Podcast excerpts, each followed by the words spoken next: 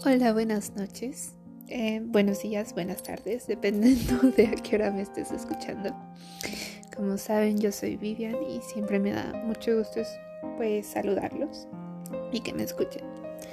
Hoy les traigo un escrito de mi autoría, como siempre, que titulé La verdad nos hará libres. Espero les guste.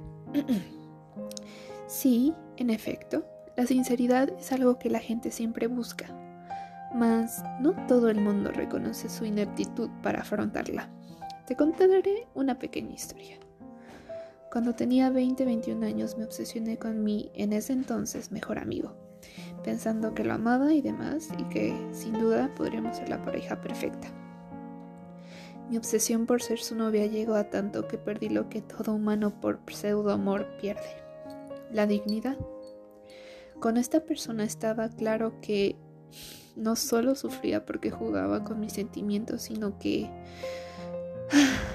yo misma me autoflagelaba con la idea de ¿qué tal si? ya sabes, el famoso what if? But don't get me wrong, mi obsesión vino en parte porque él, al ser un narcisista que solo quería mi atención full time, ya sabes, tipo, no te veo pero te llamo y te escribo a los cinco días de la semana. Hablo de ti hasta con mis padres y amigos, pero me beso con otras, pero a ti te amo. Querido oyente, querida oyente, ¿crees que esto era amor?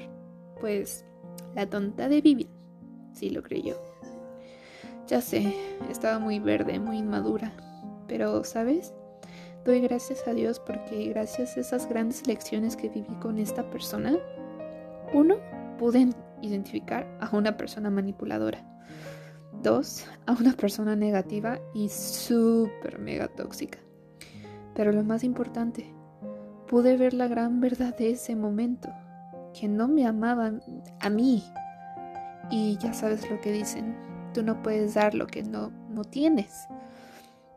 Con esta experiencia quiero animar a toda aquella persona que se siente atrapada o afligida por esa persona especial que te hace sentir inseguridad, amigo o amiga. Cuando el amor es genuino, te da paz. Date cuenta. Con amor, Vivian Conway.